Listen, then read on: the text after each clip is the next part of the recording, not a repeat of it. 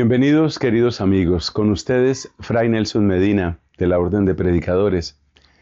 Les comparto hoy una reflexión sobre culpa y arrepentimiento, pero creo que antes de avanzar es conveniente que hagamos juntos una oración.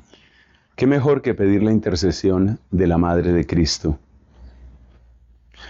Dios te salve María, llena eres de gracia, el Señor es contigo. Bendita tú eres entre todas las mujeres y bendito es el fruto de tu vientre Jesús. Santa María, Madre de Dios, ruega por nosotros pecadores, ahora y en la hora de nuestra muerte. Amén. En el nombre del Padre y del Hijo y del Espíritu Santo. Amén. La culpa, el arrepentimiento, yo creo que podemos reconocer que en el tiempo en que vivimos, hay como una crisis que se puede describir de muchas maneras, pero que tiene como denominador común una especie de falta de responsabilidad. Hay una palabra muy grave, muy grave, socialmente muy seria, que es la palabra impunidad. Y yo creo que mucha gente experimenta eso, que vivimos tiempos de impunidad, especialmente cuando se trata de aquellas personas que deberían ser una gran referencia, que deberían ser un punto, pues llamémoslo así, de un punto de mira, un modelo para los demás. Y creo que esto está relacionado fundamentalmente con una comprensión bastante errónea de lo que es el tema de la culpa y de lo que es el tema del arrepentimiento. ¿A qué me refiero con esto? A que el sentimiento de culpa se ha empezado a ver como una cosa mala en sí misma como que es malo sentirse culpable. Y si es malo sentirse culpable, pues uno no tiene por qué asumir realmente responsabilidades. El tema es complejo, es bello, es actual y espero que con la ayuda del Espíritu Santo lo podamos compartir. Empecemos hablando un poco sobre la dimensión psicológica de la culpa. Perdón, es decir, ¿qué es lo que entendemos? ¿Qué es lo que debemos entender por culpa? De las varias definiciones les voy a proponer esta.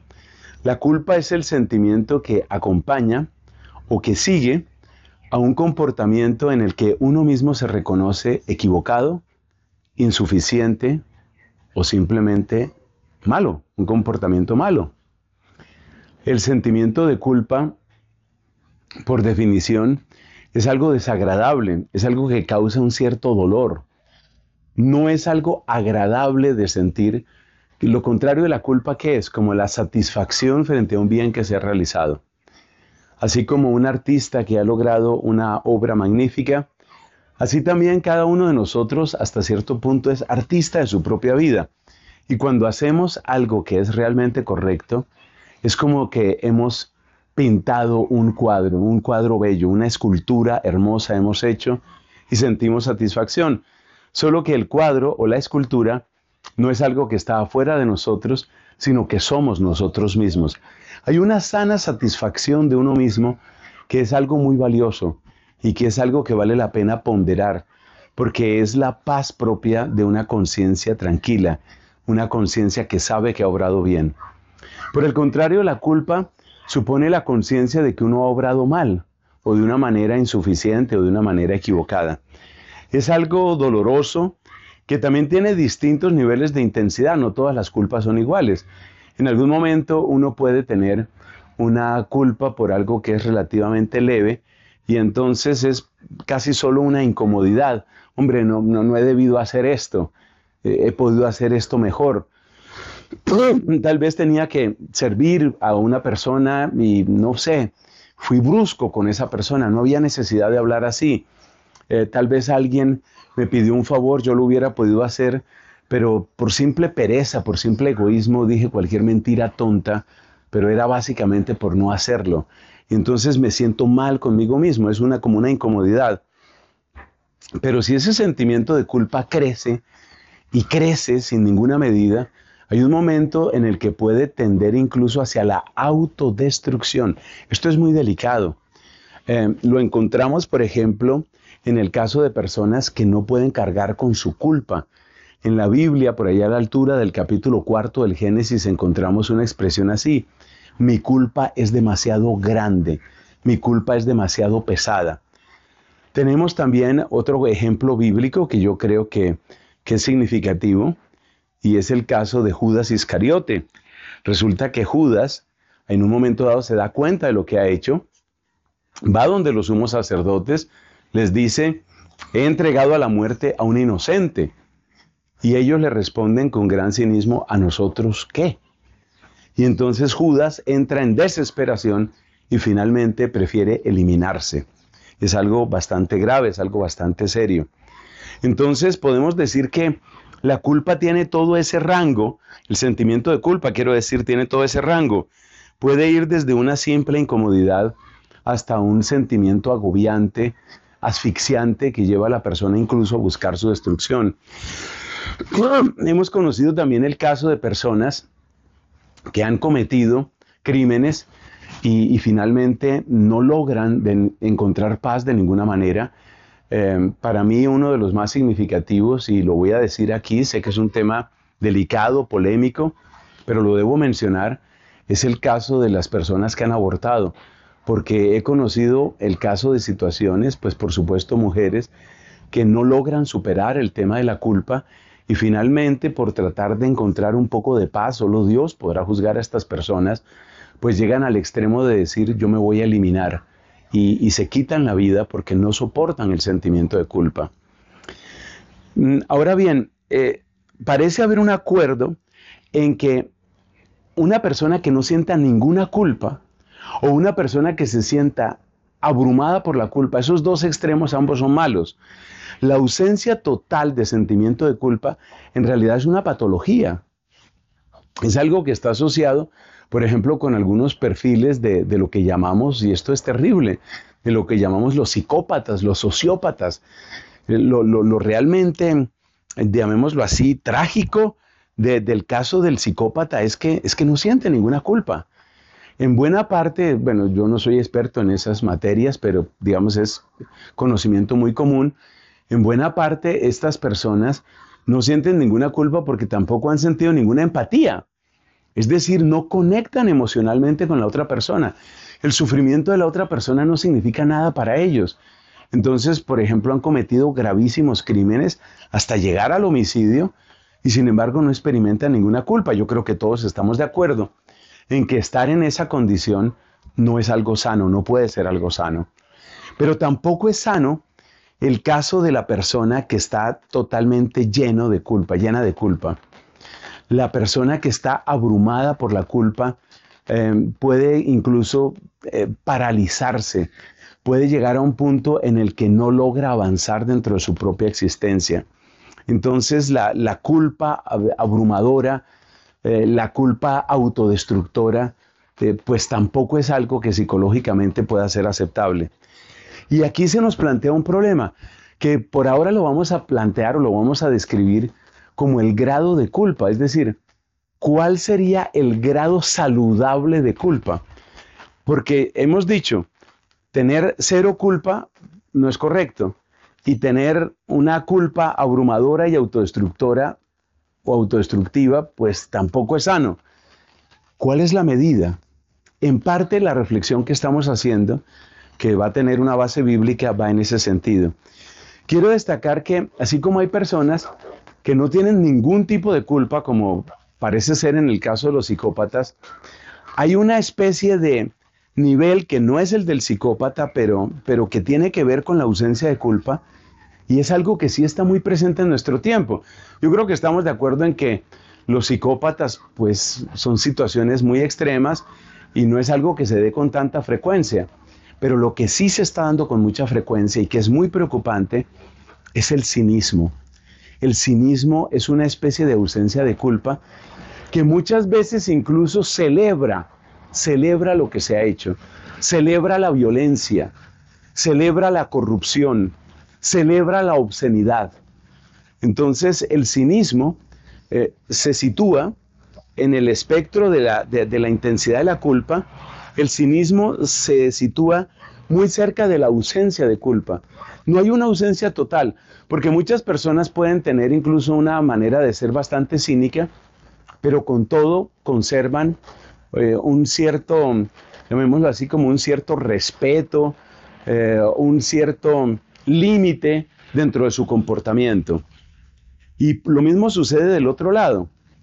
Así como existe una culpa, un nivel de culpa que es abrumador y que es autodestructivo, cerca de ese nivel también existe algo que es el caso de la persona que tiene una autoestima muy baja porque siente que ha cometido muchos errores o una persona que cae en lo que se llama escrúpulos. Esa persona también puede quedar bastante paralizada. Eh, como sacerdote algunas veces he tenido cerca estos casos y para mí por lo menos es impresionante y es muy doloroso, porque la persona está siempre como con esa tortura de que he obrado mal y, en los casos más graves la persona que sufre de escrúpulos se confiesa y después de la confesión siente, no, no me confesé bien, no tenía suficiente dolor, me faltó decir esto, no dije esto otro, eh, tal vez no hice el suficiente énfasis, tal vez el padre no me entendió.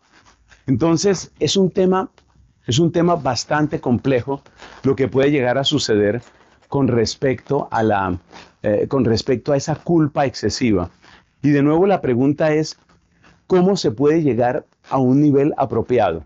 Y hacia allá queremos dirigirnos. Pero primero hay que destacar que en nuestro tiempo pues hay una tendencia bastante fuerte a suprimir todo tipo de culpa.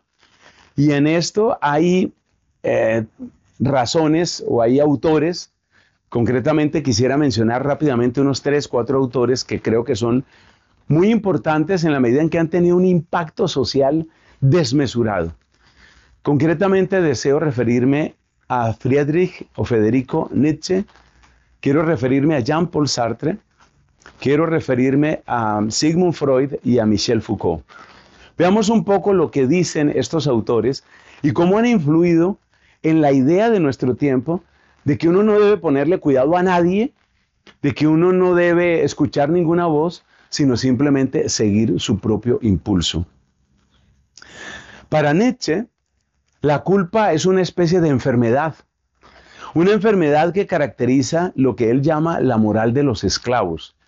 Recordemos que una de las obras de Nietzsche precisamente es esa, la moral de los señores y la moral de los esclavos. Y la gran diferencia entre la moral de los señores y la de los esclavos es que los que él llama los señores, que de alguna manera son una referencia y son como un ideal para él, los que él llama los, los señores son aquellos que no piensan en límites, que no piensan en prohibiciones, Casi diríamos que no piensan en consecuencias, sino que simplemente dejan fluir, dejan fluir su aspiración, su deseo, su, eh, su vida, dejan fluir la vida. Eh, no soy el primero que lo dice, por supuesto. Nietzsche es como una especie de adorador de la vida, una vida que él mira de una manera abstracta como una especie de fuerza que es la que lleva a realizar grandes cosas y es la fuerza que precisamente se echa a perder en la moral de los esclavos. Porque desde la perspectiva de Nietzsche, el esclavo es aquel que está como atento, como siempre mirando a ver qué es lo que va a decir el Señor, si esto se puede, si no se puede, es el que está pidiendo permiso, es el que vive acomplejado, eh, timorato, eh, es el que vive limitado. Y para él, para Nietzsche, el origen de todo esto está en lo que él considera que es el platonismo. Porque como la filosofía de Platón habla de una realidad que está más allá de los sentidos, que es la realidad de las ideas puras, son las ideas puras las que, las que importan. Entonces, el mundo que nosotros conocemos, según Platón, pues no es todo el mundo real. De hecho, el verdadero mundo, el mundo auténticamente real, es el mundo de las ideas. Y esto hace que el platonismo dirija nuestra atención más allá de lo que percibimos con los sentidos, más allá de lo que eh, reporta como un beneficio inmediato. El verdadero mundo está más allá de lo que podemos percibir. Y esa idea es la que resulta absolutamente detestable para Nietzsche. Que el verdadero mundo sea un más allá. Por eso en una de sus obras pone, en la entrada de la obra pone, permanecen fieles a la tierra. Porque para él hablar de un mundo verdadero, el mundo de las ideas, el mundo de los ideales, o hablar del cielo, es lo que arruina la felicidad humana.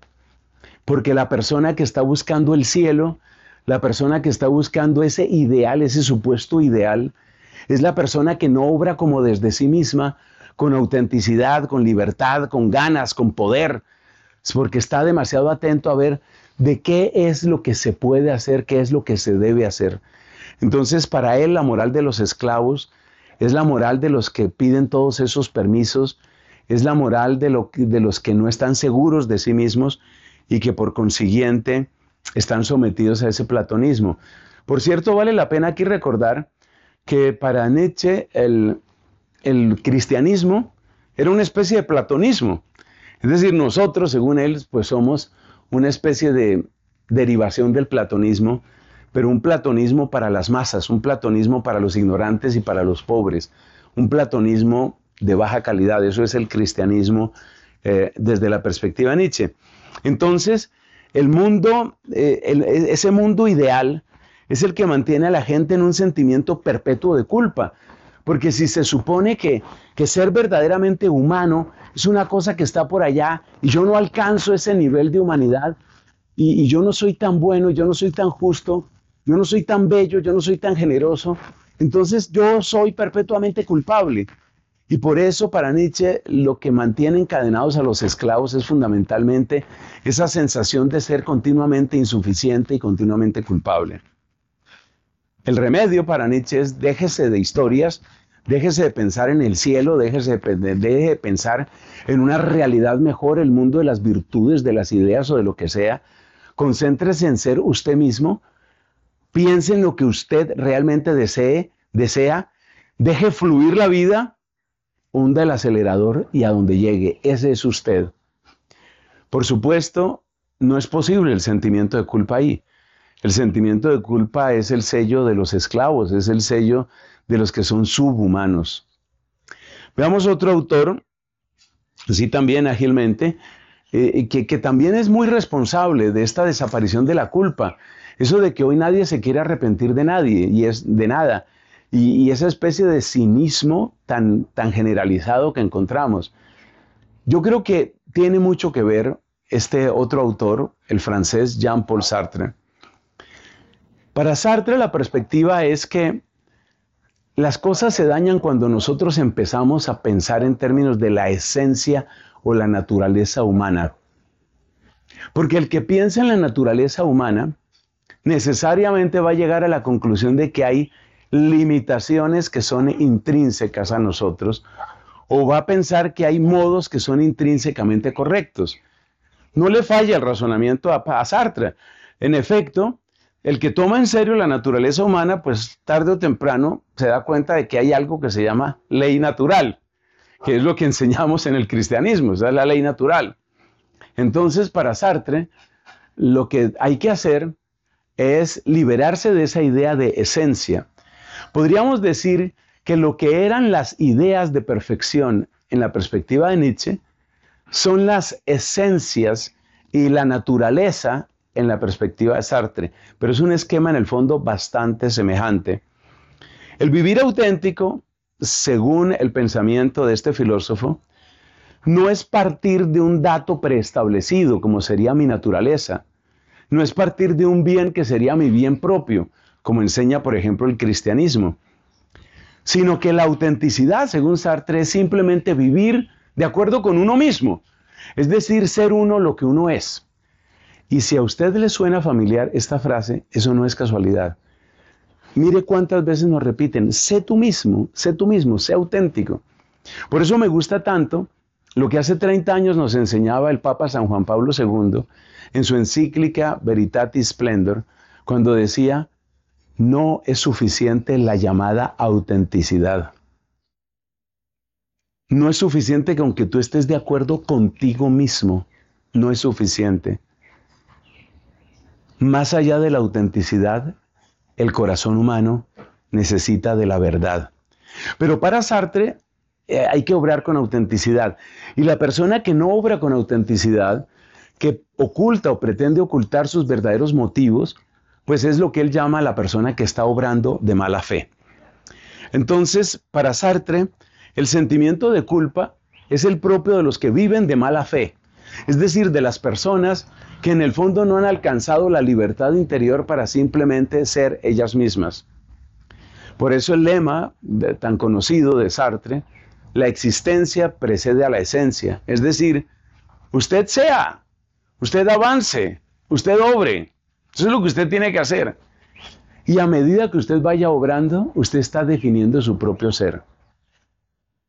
Comentaba el Papa Benedicto, que para mí es una referencia inmensa en el pensamiento. Comentaba el Papa Benedicto, Benedicto XVI, por supuesto, que ahí está la raíz precisamente de esta idea, por ejemplo, del transexualismo y de ese tipo de cosas, según las cuales la persona puede redefinirse de un modo absoluto, es decir, puede prescindir completamente de su naturaleza.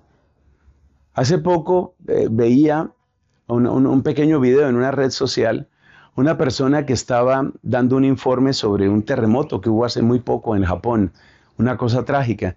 Y yo estaba siguiendo con atención la noticia, pero llegó el momento en el que me tuve que hacer la pregunta, la pregunta que se ha hecho mucha gente, ¿esta persona que está hablando es hombre o es mujer?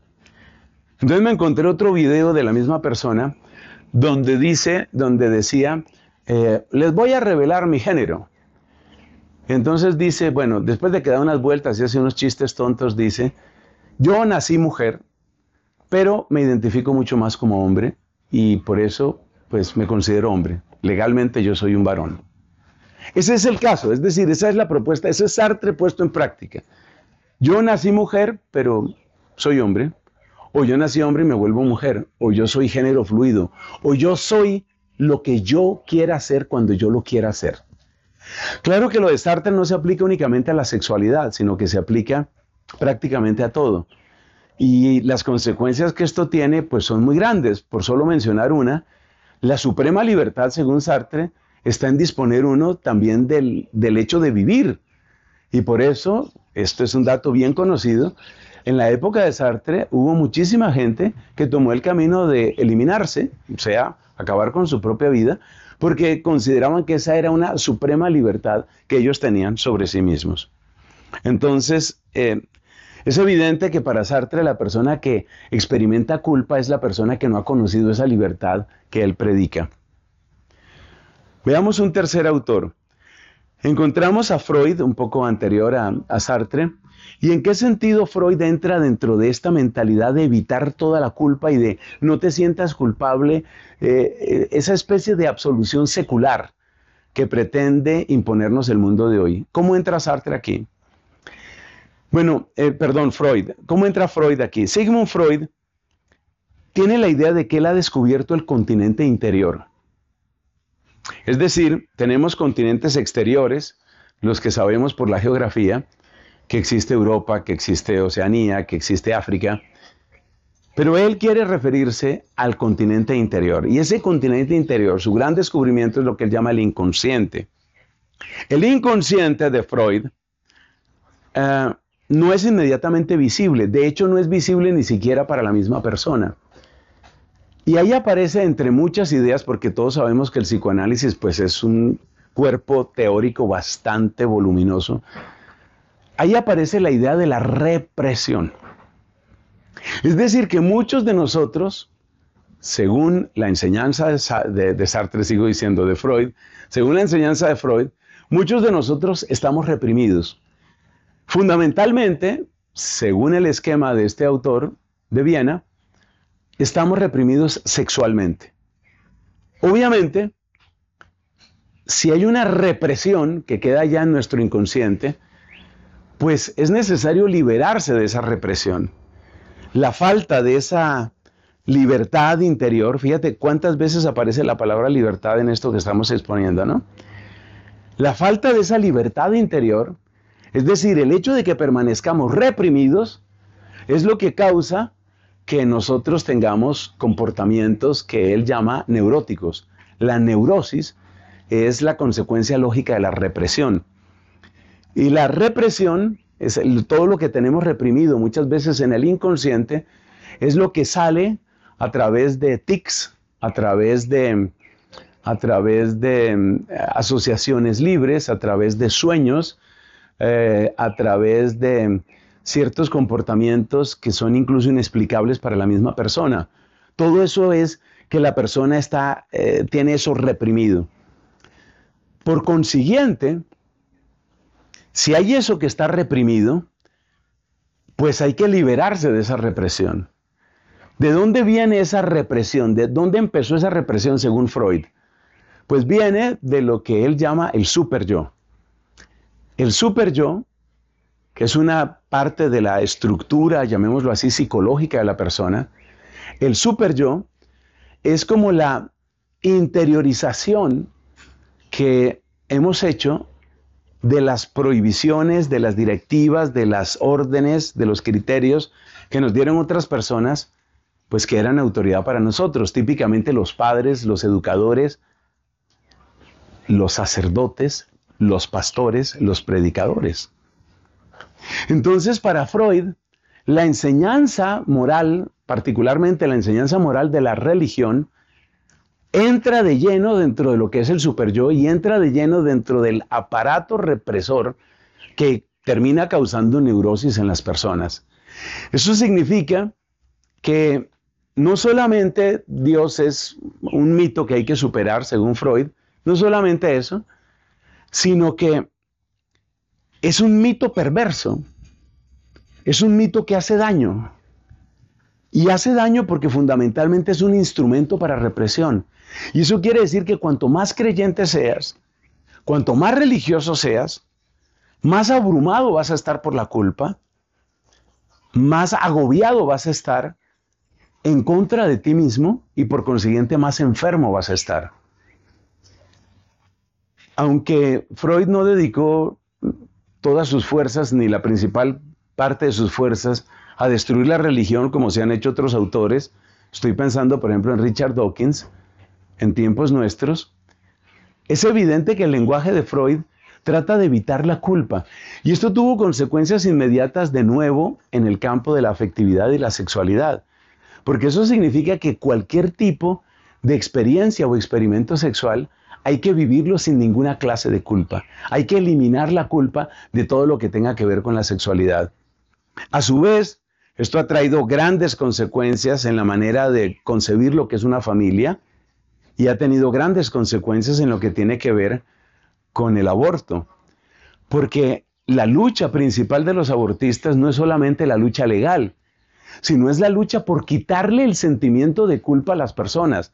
Es decir, que nadie se sienta culpable de abortar. De hecho, hace unos pocos años hubo un hashtag, como lo llaman, hubo un hashtag que alcanzó a ser viral durante unos días que se enunciaba como orgullosa de abortar, orgullosa de haber abortado. Entonces, eh, tenía distintas versiones ahí. Pero lo que quiero decir es eso. Y esto es muy significativo porque toda esa terminología del orgullo es una terminología que tiene un origen finalmente en el análisis freudiano y tiene como propósito que las personas hagan desaparecer la culpa. Es decir, a la persona que se puede sentir mal, que se puede sentir culpable por su comportamiento sexual, eh, por lo que quisiera hacer con su cuerpo o por lo que ha hecho con su cuerpo, o la persona que ha abortado, en fin. A ese tipo de persona, ¿cómo le quitamos la culpa? Con la palabra pride, con la palabra orgullo. Es decir, la palabra orgullo es fundamental. Y no se puede concebir ese tipo de marchas y ese tipo de manifestaciones, no se pueden concebir sin la palabra orgullo. Porque es que la palabra orgullo es el antídoto freudiano para la palabra culpa. Es decir, para que no sientas shame, como se diría en inglés, llénate de pride. Para que no sientas culpa, llénate de orgullo. Siéntete orgulloso, orgulloso, orgulloso, siéntete orgullosa. Por supuesto, esa actitud elimina toda posibilidad de culpa a ese respecto. Y, en esto, pues, hay tantas manifestaciones, pero yo creo que la idea está clara y creo que es conveniente que sigamos avanzando. Hay, otro autor que va también en esta línea, en, esta, continuidad con estos pensamientos, que es el francés Michel Foucault, eh, fallecido, diríamos un poco prematuramente, él murió de, de SIDA a los 46 años, y, no es casualidad que de nuevo estemos ante un predicador de este modo de libertad que elimina la culpa y que ese modo de libertad involucre todo tipo de prácticas sexuales, incluyendo, incluyendo, porque esto a veces se calla, los que alaban tantas cosas de Michel Foucault tienden a no mencionar que él era partidario de que se ejerciera sexo con todas las edades. Y ustedes saben lo que esto significa.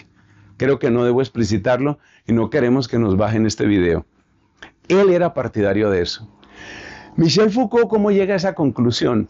Es un gran estudioso, es un hombre inteligentísimo, eh, con una capacidad de lucha muy grande, porque todos sus logros académicos realmente fueron fruto de, grandes batallas, batallas interiores y, también em, un esfuerzo muy grande. Michel Foucault Básicamente es el gran analista, un analista crítico del tema del poder. Si para Freud el tema central es la sexualidad, para, para Foucault el tema central es el poder. Pero no solamente el poder que ejerce el gobierno, que ejerce el Estado, que ejerce un ejército, es el poder que entra en todas las relaciones humanas. Es decir, Foucault quiere que leamos todas las realidades humanas desde la perspectiva del poder. Entonces, por ejemplo, en un matrimonio se dan ejercicios de poder, muchos de ellos manipulaciones de poder, en una empresa, en una amistad, en un club deportivo, en una academia de artes. Es decir, que la palabra que lo permea todo es la palabra poder. Y hay como dos elementos que quedan claros en el, análisis que hace Michel Foucault. Primero, que evidentemente que lo manipulen a uno, o sea, ser manipulado es malo. Eso está nítidamente claro en, los escritos de Foucault, en todos sus estudios sobre el poder. Pero aquí viene un punto importante. Para vencer la manipulación, lo importante no es ser bueno. Es muy interesante, el, digamos, el, el, planteamiento teórico de Foucault es muy interesante, pero uno se da cuenta de que es también muy peligroso. Y no me estoy inventando nada. Porque Foucault tiene claro lo que es malo. Malo es que te manipulen. Pero para tú salir de tu manipulación, o sea, de que te manipulen, tú no tienes que ser bueno. O sea, la respuesta a la maldad no es la bondad. La respuesta a la maldad, a la maldad de que te manipulen, a la maldad de que te usen, ¿la respuesta cuál es? Bueno, está como en tres palabras, que es una combinación de permaneces seguro de ti mismo, no te importa ser cínico y sea astuto. Astucia, cinismo y autoconfianza. Es decir, según Foucault, la propuesta de Foucault, que no es tan fácil de discernir porque, porque él realmente no, lo propone mucho, más bien eh, lo, mismo que, lo mismo que Derrida, Foucault es mucho más un hombre de denuncias que un hombre de propuestas. Pero si uno entresaca de sus escritos, lo que termina proponiendo él es, date cuenta de que te han hecho mal y date cuenta que necesitas mucha seguridad en ti, necesitas mucha contundencia y necesitas mucho cinismo y estrategia para salir adelante. Entonces fíjate que en el esquema de Foucault, la culpa es simplemente un estorbo. La culpa solamente puede hacer daño. ¿Qué tienen en común estos autores que hemos mencionado hasta ahora? Luego vamos a ver otro, otro poco de análisis sobre, sobre por qué ha desaparecido una, digamos, un, diagnóstico, una postura em, sana y clara con respecto al tema de la culpa. ¿Qué tienen en común ellos? Pues nos damos cuenta que hay una clarísima tendencia hacia cuestiones sexuales y nos damos cuenta también que hay un modelo de libertad que es el que finalmente ha cuajado en la gente y es la idea de que la libertad es hacer lo que te venga en gana, lo que te dé la gana. Por supuesto, como hemos comentado en otras oportunidades, esta idea de libertad es perversa, porque aquel que piensa que la libertad consiste en hacer lo que le dé la gana, en el fondo pone su vida en manos de quienes le sepan manejar las ganas. Aparte de estos autores, y podríamos mencionar otros, hay, otros, hay otras tendencias que también hacen muy difícil situar el tema de la culpa de una manera apropiada, sana, equilibrada. Por ejemplo, la lógica del lucro. Observemos que la moderación lleva a limitar el lucro. Pero eso no le sirve a los, a los que tienen codicia, a los que quieren simplemente que tú compres y compres y compres. A ellos no les sirve eso. Entonces, el ideal del lucro, una vez convertido en ídolo, es que tú gastes impulsiva y compulsivamente de una manera descontrolada y continua. Pero para eso es necesario que no te sientas culpable. Porque si tú te sientes culpable de estar comiendo carísimo o estar gastando toneladas de dinero en vacaciones y en placeres, pues llega el momento en el que podrías arrepentirte de gastar así. El mundo del consumismo, el mundo del lucro, te necesita sin culpa, sin reato de culpa. La psicología popular, digamos un poco con la, la, psicología con la que funciona la mayor parte de la gente, mira a la culpa como una especie de guerra contra uno mismo. Y por eso en la mente de mucha gente lo que hay que hacer es simplemente aprende la lección y sigue adelante. Suena sano. Esto es psicología popular, de ese tipo de cosas que circula por toneladas en memes y se vuelve viral y la gente lo pone en sus, em, eh, en sus feeds, en sus Em, líneas de tiempo, timelines. La idea es aprende y sigue. Y fíjate que suena sano. Aprende y sigue. Como quien dice, no te pongas a lamentar, sino simplemente saca la lección que tienes que sacar, que avanza. Esto es psicología popular, de esto están repletas las redes sociales. Y no es tan fácil darse cuenta de en dónde está lo malo de eso. Excepto cuando uno empieza a pensar, oye, un momento,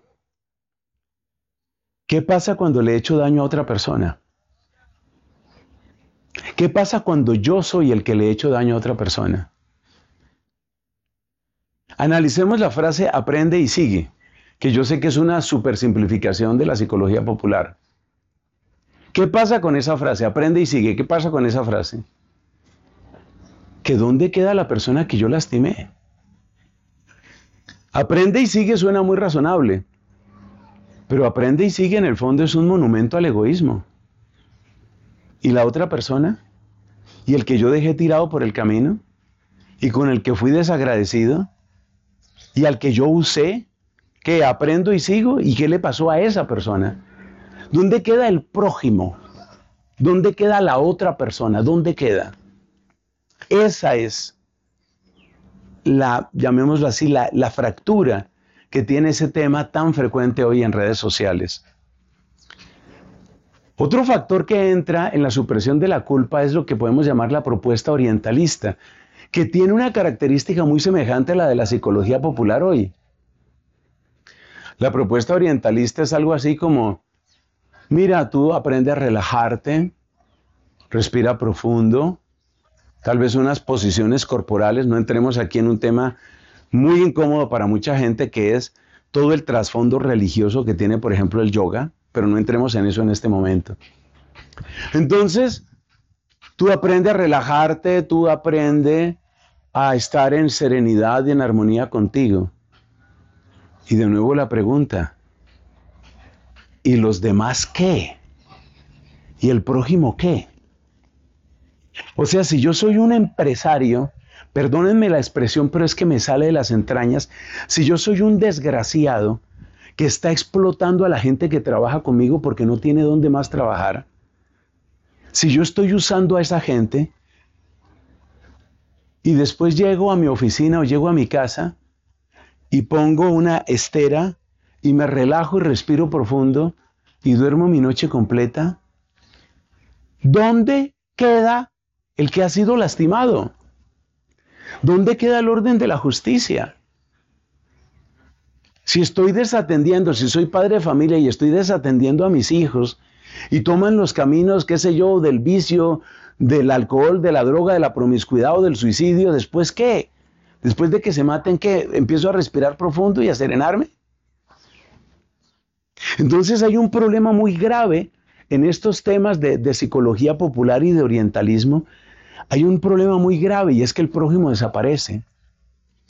Y hay una última denuncia que tengo que hacer, que es la denuncia de la falsa idea de misericordia, según la cual, pues, la manera de acercarse a Dios es un Dios que no me exige nada, es un Dios que me acepta, me acepta y me acepta. Lo cual, por supuesto, es totalmente cierto.